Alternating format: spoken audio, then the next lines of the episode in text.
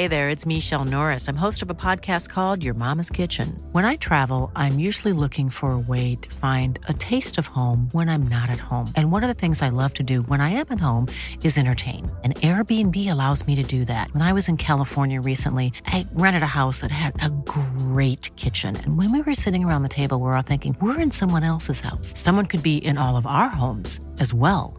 If you have a home, but you're not always at home, you have an Airbnb. Your home might be worth more than you think. Find out how much at airbnb.com/slash host.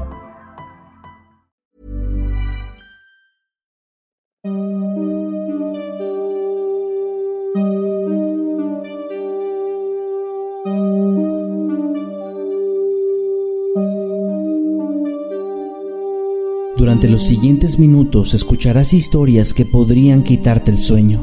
Cosas que pasan con mayor frecuencia de lo que podrías imaginar. Anécdotas vividas por personas reales, como tú, como yo. ¿Estás listo para escucharlas? Así que ponte cómodo y apaga la luz, porque yo soy Emanuel Morales. Y yo Kevin García. Y estas son Las historias del mundo creepy.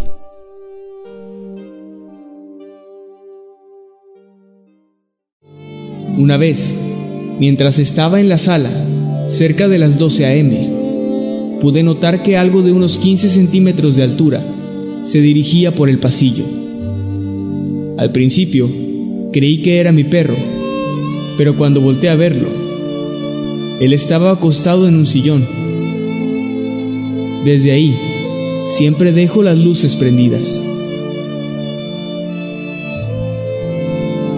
He llegado a ver criaturas pequeñas rondando mi casa, e incluso una risa aguda y rasposa por las noches, cuando estoy solo. Puedo decir que sí creo en duendes, o no estoy seguro. Una vez cuando era pequeña, mi madre me contó que yo hablaba sola, y que hice un dibujo de yo y un hombrecito más pequeño que yo.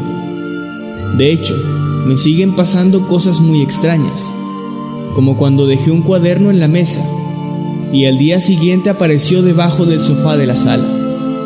Lo extraño es que yo no tengo ninguna mascota y ese día estaba sola en casa. Jorge Acosta Olmos. Sí, una vez me quedé a dormir con un amigo. En la noche como a las 2 de la madrugada, escuchamos algo en el patio. Fuimos a la sala a asomarnos por la ventana. Y en la esquina había una especie de humanoide, como de unos 20 centímetros. Después él nos volteó a ver, con unos ojos brillantes. Se acercó y después sacó unas alas y se fue volando. Cuando me cambié de casa, la primera noche oí claramente pasos como de niños muy pequeños que corrían por todos lados. Eran golpes muy rápidos. Sin embargo, fui el único que escuchó aquello. Pensé que era solo un juego de mi mente, porque mi mamá decía que mucha gente había vivido en esa casa y que eran sus espíritus que venían a recoger sus pasos. Pero eran muy claros aquellos golpecitos.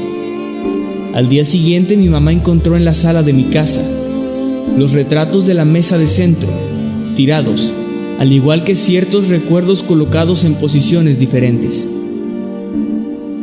A veces aún suelo oír aquellos pasos y al día siguiente encuentro cosas en diferentes lugares, pero ya me acostumbré. Una vez que fui de visita a casa de mi abuela, la cual es de un pueblo rural, en la noche tuve ganas de ir al baño, como a las 12. Fui y vi en una caja de juguetes a un elfo. Ya en el baño escuché como si algo pegado al piso tocara la puerta. Y cuando salí del baño, el elfo estaba fuera de la caja de juguetes, pero estaba de pie. Mi mamá me contó que cuando yo era pequeño, me dejó durmiendo en la cama, completamente rodeado de almohadas. Ella estaba haciendo de comer y se le hizo raro que después de mucho tiempo yo no me despertara y empezara a llorar, ya que casi no dormía. Y cuando lo hacía, me despertaba llorando. Ya había pasado un buen rato y no lloraba, así que me fue a ver y pegó un brinco cuando no me vio en la cama. Las almohadas estaban ahí, como las había dejado. Ella llamó a su hermano para que la ayudara a buscarme. Después llegó mi papá y entre los tres buscaron como 30 minutos. Ya bastante desesperada mi mamá comenzó a llorar. En eso, el hermano de mi mamá, que tenía entonces como 14 años, revisó debajo de la cama. Y ahí estaba yo, dormido, como si nada hubiese pasado. Entonces mi tío le gritó a mi mamá que ya me había encontrado. Allá en el pueblito donde vivía, se cuenta que los chaneques esconden a los bebés solo para divertirse, mientras las mamás y los familiares de ellas se matan buscándolos entre lágrimas.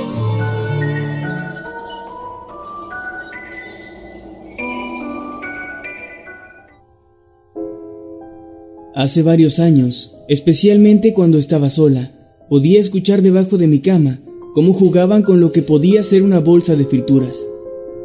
Recuerdo que me daba terror salir a mi patio de noche, porque sentía que ellos me observaban. Una noche me quedé profundamente dormida en mi cama, ni siquiera me di cuenta de en qué momento me dormí. Soñé que salía a mi patio. Ya había oscurecido y tenía demasiado miedo, pero estaba buscando unas cosas. Me quedé inmóvil porque sentía que me miraban. De pronto varios duendes salieron de todos lados de mi patio y comenzaron a rodearme. Algo muy curioso es que los duendes no eran como normalmente los describen. Los que yo observé eran amorfos, sin cara, sin brazos, sin prácticamente nada. Desperté casi gritando. No pude dormir más esa noche, y menos porque pude escuchar de nuevo cómo alguien jugaba con una bolsa de frituras debajo de mi cama.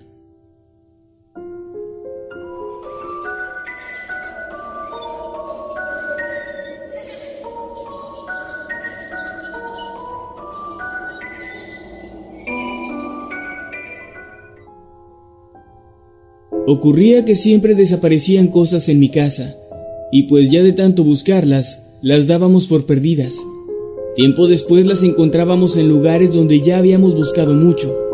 Me dijeron que podían ser duendes, pero yo no me preocupé, porque eran buenos y solo querían jugar.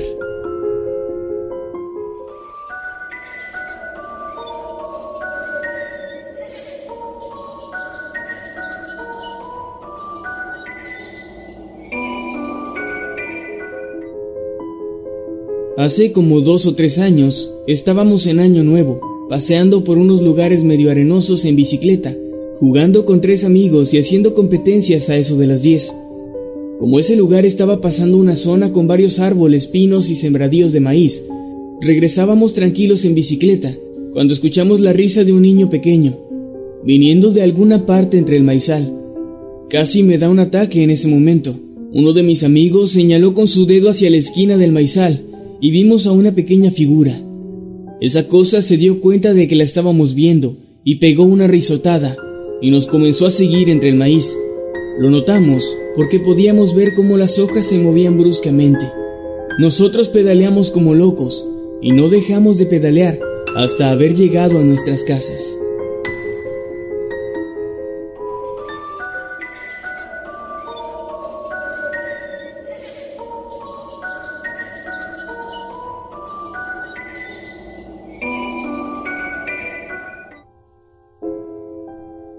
Mis padres viven separados y un día me fui a quedar a casa de mi papá.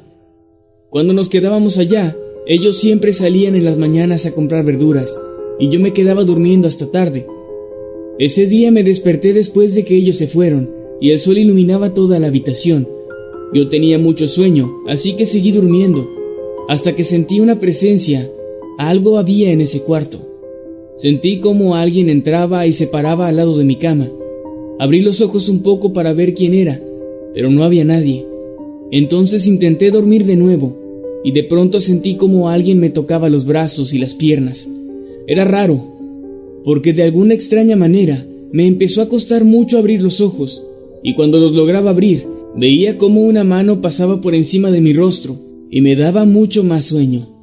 así que volví a cerrarlos.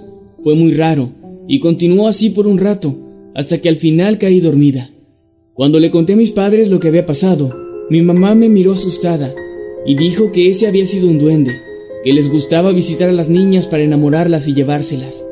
A mí me dio algo de gracia, ya que en ese tiempo tenía unos 15 años, y me sonaba como un clásico cuento que usan para asustar a los niños.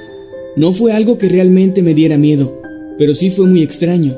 No me sentía amenazada ni nada de eso, pero mi mamá no me dejó quedarme a dormir sola allá hasta que ya era mayor.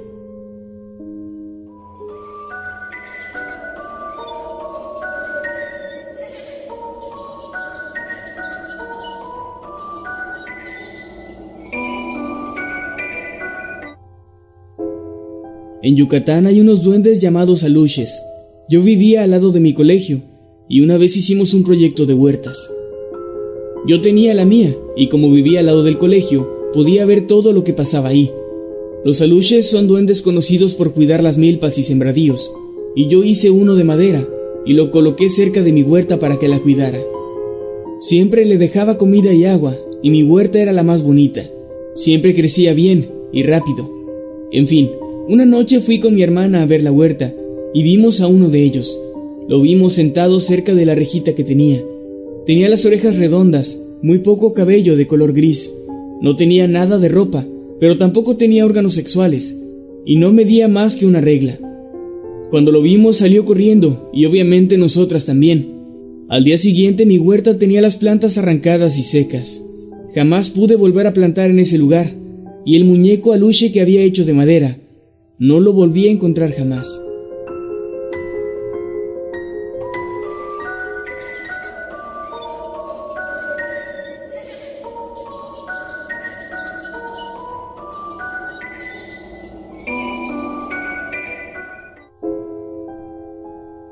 Una noche estaba haciendo mi tarea y también estaba adornando mi árbol navideño, cuando de repente vi algo que corrió debajo de la mesa. Me asomé y había un pequeño duende, como de 40 centímetros y pies puntiagudos al igual que su sombrero. Me acerqué a él y solo corrió hacia el cuarto. Cuando me dirigí a ese lugar, no había absolutamente nada. Esto me sucedió hace como seis años cuando tenía ocho. Desde entonces, se perdían mis cosas de la escuela o aparecían canicas dentro de las plantas.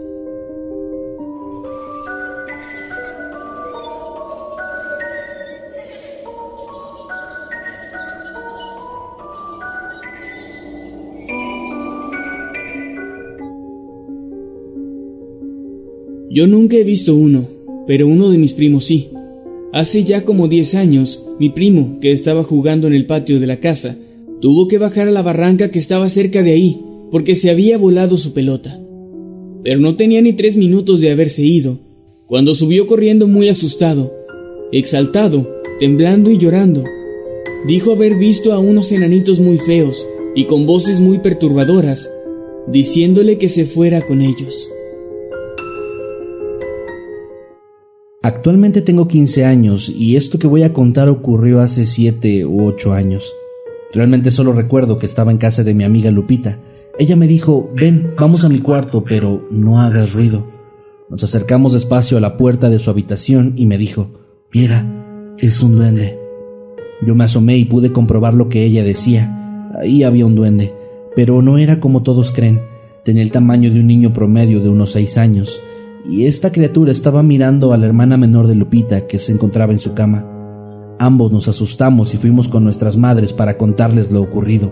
Mi mamá me dijo que yo estaba imaginando cosas, pero la mamá de Lupita la contradijo, asegurando que, de hecho, en su casa sí habitaban duendes. Desde ese momento mandé a la chada a Lupita y no volví a ir a su casa. En mi país existe una historia que dice que si vas solo caminando cerca de un maizal y escuchas un silbido, no es nada bueno. Según mis abuelos, uno de mis tíos, siendo un niño, desapareció tras seguir este silbido. Luego de tres días de no encontrarlo, uno de los vecinos lo encontró.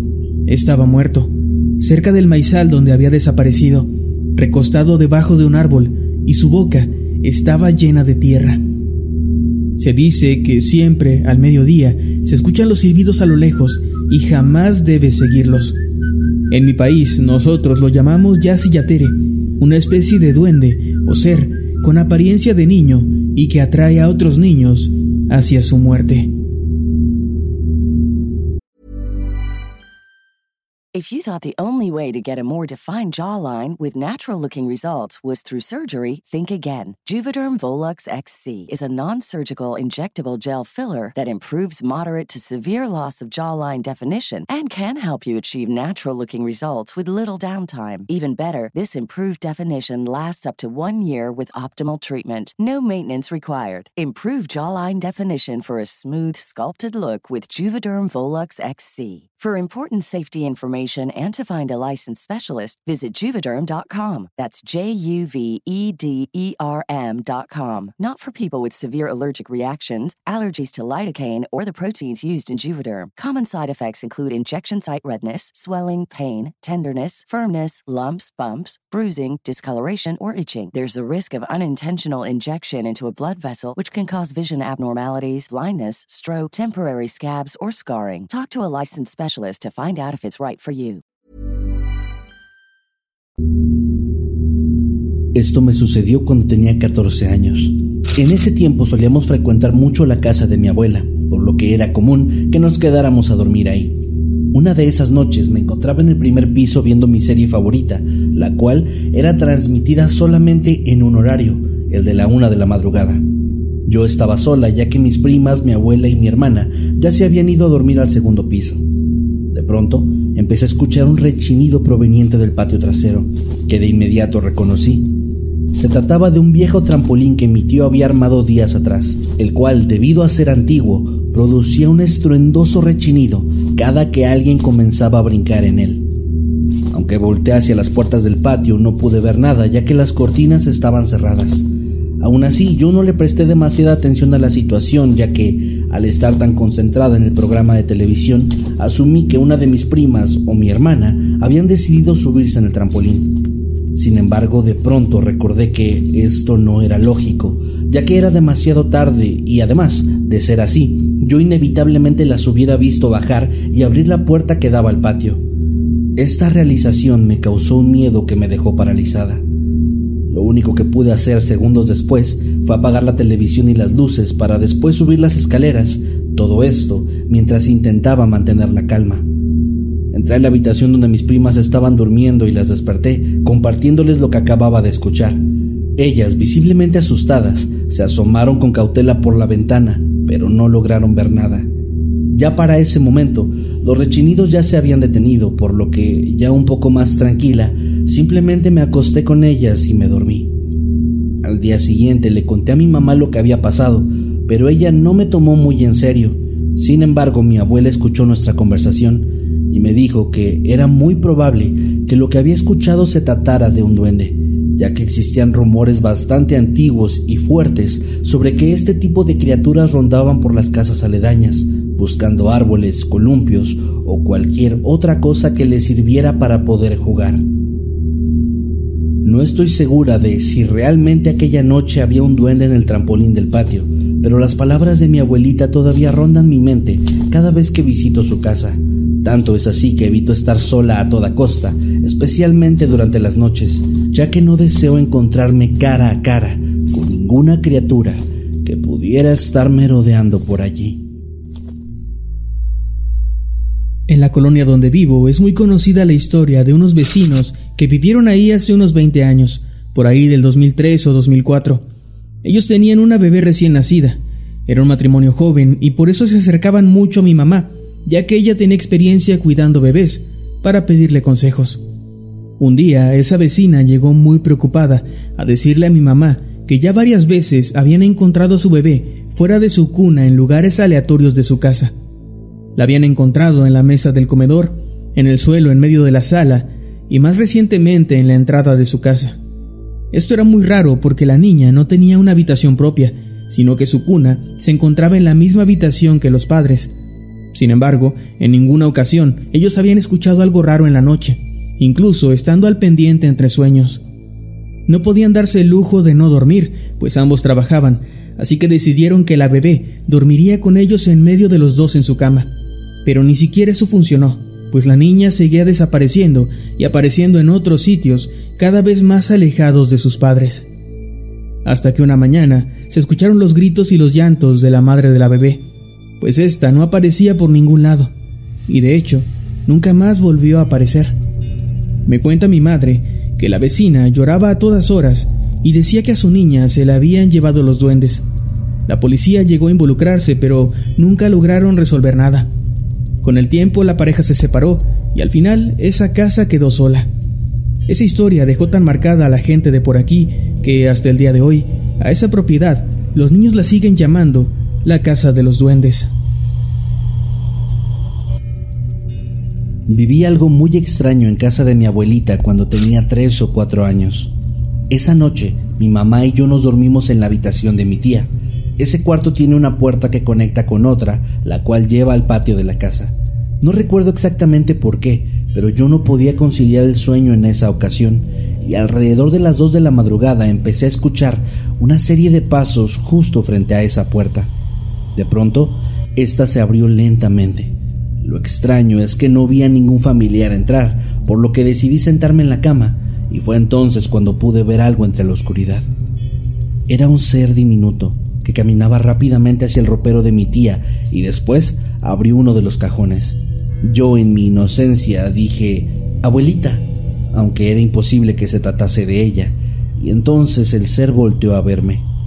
De un momento a otro corrió hacia la puerta por la que había entrado y la cerró detrás de él. La verdad, yo en esos momentos no sentí miedo. Estaba más bien confundida por lo que vi. Hoy en día, cuando recuerdo esta anécdota, todavía me debato si aquello fue un sueño o el producto de mi imaginación. Aunque claro, también pienso en la posibilidad de que lo que vi fue real y de que esa noche tuve un encuentro bastante extraño con un duende, o al menos con algo que se asemeja mucho a cómo describen a estas criaturas. Esto me pasó con mi hijo que ahora tiene 15 años. Salí del cuarto donde él dormía, uno que estaba alejado de los demás en la casa de mi suegra. Fui afuera para traer agua y mi hijo estaba en medio de la cama, rodeado con almohadas. Tendría entonces unos tres meses o cuatro cuando mucho. Entonces de repente pensé, ¿y si ya no está en la cama? No tengo idea de por qué pensé eso, pero el caso es que regresé casi corriendo y efectivamente ya no estaba en la cama. Estaba en el suelo, sobre el tapete, con medio cuerpo metido debajo de la cama y jugando con las barbitas de la colcha. Entonces todos en la casa pensamos que habían sido los duendes, y es que esa casa tiene ciertos antecedentes con eso, pues a mi cuñado, cuando era bebé, en esa misma casa, los duendes lo pusieron debajo de la cama, y mi suegra andaba como loca buscándolo por todas partes. Existe una pequeña leyenda sobre la casa de una de mis primas, la cual está ubicada en la Ciudad de México. Todas las personas que han pasado al menos una noche ahí cuentan que han llegado a ver una pequeña criatura que ronda el sitio, el cual creen que se trata de un duende. De hecho, mi prima asegura que frecuentemente le es posible percibir la sombra de unos pequeños piecitos que cuelgan desde el techo. Yo realmente nunca creí mucho en esas historias, al menos hasta hace unos dos años, cuando me ocurrió lo que estoy a punto de contar. Durante mis vacaciones, mientras me alojaba en esa casa, me quedé una noche despierta hasta altas horas de la madrugada, platicando por WhatsApp. Cerca de las 3 de la madrugada me levanté para ir al baño y al salir apagué la luz antes de abrir la puerta.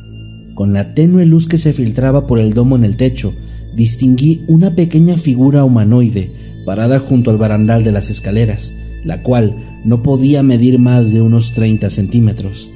En ese momento pensé que podría ser una pila de toallas para secarse, así que no le di mucha importancia y simplemente volví a mi habitación. Aproximadamente una hora después regresé al baño. Al salir dejé la luz encendida y fue entonces cuando me di cuenta de que en ese lugar no había ni una sola toalla apilada y tampoco colgando del barandal. No estoy segura de qué fue lo que vi exactamente esa noche, pero ahora soy mucho menos escéptica de los relatos que toda mi familia cuenta sobre esa casa. Cuando éramos niños, mi hermano y yo fuimos por primera vez a la casa de mis abuelos, que viven en una comunidad en el estado de Chiapas. Teníamos siete y ocho años, Estábamos jugando en el patio de mis abuelos al atardecer, ya casi anocheciendo, cuando escuchamos una voz que nos hablaba desde la calle. Era un niño, como de nuestra edad. No tenía nada raro excepto por su ropa, que era toda de color café y de una tela como de costal o algún material similar. El niño, muy amablemente y sonriendo, nos invitó a jugar a su casa. Dijo que en ese lugar no había más niños y que no tenía con quien jugar. Nosotros le dijimos que sí, pero que primero teníamos que ir a pedirles permiso a nuestros padres, a lo que el niño respondió que no era necesario, porque ahí todos se conocían y que no habría problema. Nosotros ingenuamente le creímos y él comenzó a caminar para que lo siguiéramos. Dijo que vivía justo detrás de la casa de nuestros abuelos y eso nos dio algo de confianza. Afortunadamente mi papá nos vio y nos dijo que a dónde íbamos. Nosotros le dijimos que a jugar con el vecino, pero al voltear, aquel niño ya no estaba. Cuando les contamos a nuestros padres y abuelos lo que había pasado, mi abuelito nos dijo que ese era un chaneque y que nos quería llevar con él para perdernos o hacernos algo ya que de hecho detrás de su casa era imposible que viviera alguien, pues su casa estaba a la orilla de la comunidad y detrás de ella solamente había un río y un barranco, donde por cierto se han perdido muchos niños a lo largo del tiempo. Creo que tuvimos mucha suerte de que mi padre nos viera, o quién sabe, que nos pudiera haber ocurrido.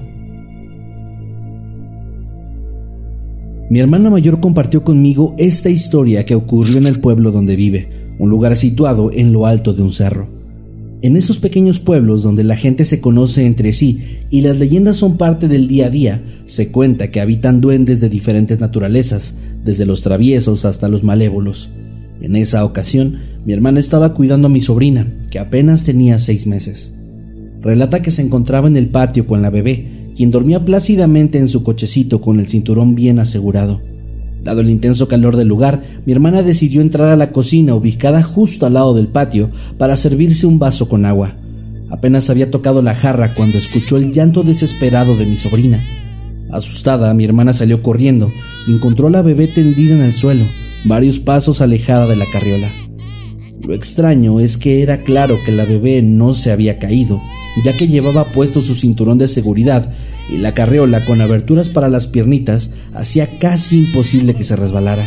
Además, la niña no presentaba ninguna lesión ni estaba sucia, realmente parecía como si alguien la hubiera levantado y lo hubiera colocado en el suelo. Al contarle esto a su suegra, ésta le confesó que en esa casa habitaba un duende muy travieso y que probablemente éste solo quería jugarle una broma. La forma tan natural en la que lo dijo hizo que mi hermana se sintiera todavía más inquieta por lo ocurrido, aunque a día de hoy todavía asegura que no ha encontrado ninguna otra explicación para lo que ocurrió ese día. Fíjate que algo raro eh, que me contó mi abuelita alguna vez es que ella llegó a soñar, aunque ella decía que no estaba segura si era un sueño, con duendes, o ella pensaba que eran duendes, pero cuenta que en su sueño ella estaba acostada en, su cama durante la madrugada, cuando de repente empezaba a escuchar voces como que susurraban y decían algo de que de que no se podían acercar a ella o algo así. Ok. Y cuando ella como que giraba la, cabeza o quería volver a verlo, solamente veía como siluetas. Pero ella decía que sabía que eran duendes porque eran muy pequeñitos, pero que parecían como marionetas, como muñequitos muy, muy pequeñitos y que se movían de manera muy rara. Y cuenta que los escuchaba susurrando y que decían que no se podían acercar a ella porque tenía un crucifijo. Mi, abuela era muy católica. Claro. Entonces eh, ella siempre traía su eh, rosario, se llama. Y cuenta que lo que hizo fue con algo de miedo agarrar una cruz que tenía así cercana. Ella tenía como un altarcito muy, muy cerca de su cama. Y la tomó y la puso con ella como para, como diciendo, pues si con esto no se acercan con esto, a lo mejor ya se van, ¿no? Entonces estas figuritas al final sí terminaban yéndose. Lo curioso es que me llegó a contar mi esposa, Cristal, que le mando un saludo, que su abuelita también decía que había visto algo muy similar y cuando me lo contó era como... O sea, la descripción cuadraba casi perfecto. Decía también que escuchaba como que querían acercarse y no podían acercarse. Y ella los describió como pequeños charritos, decía. Pero que se movían como muñequitos. Entonces se me hace muy extraño. No sé si, cuenta como historia de duendes, pero hace muy poco, justo, o sea, este- esta historia mi abuela me la contó hace mucho, no sé si incluso se la llegué a contar aquí en algún momento, pero esto que me contó mi esposa sobre su abuelita, me lo contó hace muy poquito y me hizo como clic con esta historia y me acordé. Mi papá hoy vio huellas de duende en la nieve. Dijo que vio pisadas de lince, después de venado y después unas pisadas como de niño, pero de un niño con los pies muy largos, que iban hacia el bosque. Cabe destacar que era una zona muy apartada. Mi papá vio eso mientras trabajaba en una casa que es antigua, de 1800, y que la casa más cercana está a unos 10 kilómetros de ahí. Yo lo que le dije fue, ¿y por qué no grabaste? Claro, con nuestra mentalidad un poco más moderna, lo primero que piensas es en sacar el teléfono y, y tratar de capturar el momento, ¿no? Ahora, no sé si yo entendí bien, pero creo que da a entender como si fuera una criatura que se fue transformando. Transformando, sí, yo también en, lo sentí en- así. en diferentes criaturas distintas, valga la redundancia, ¿no?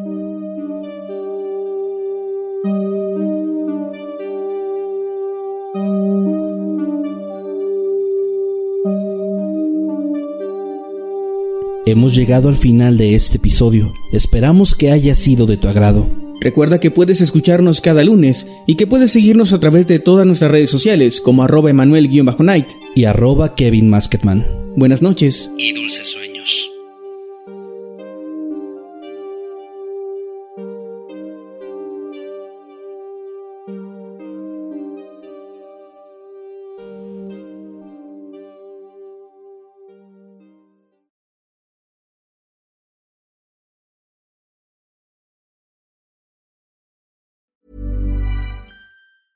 Acast anbefaler. Mit navn er Anders Morgenthaler. Over for mig sidder Roald Bergmann. Vi har lavet en ny podcast, der hedder Dopaminklubben. Og Dopaminklubben er en klub, hvor ADHD er fucking sjovt, og hvor det griner. Det behøver ikke at være super alvorligt. Vi er skide trætte af alle de der podcasts, der forklarer mig og nederen der. Vi gør grin med vores ADHD. Mulig ADHD. Ja, vi udreder mig, fordi nogen siger, at jeg har det. Jeg ved det ikke rigtigt, det finder vi ud af. Vi har i hvert fald lavet vedmål. Ind og lyt til Dopaminklubben. Hver uge udkommer vi. Der laver vi sjov og spas med at have den her vidunderlige dopaminmangel.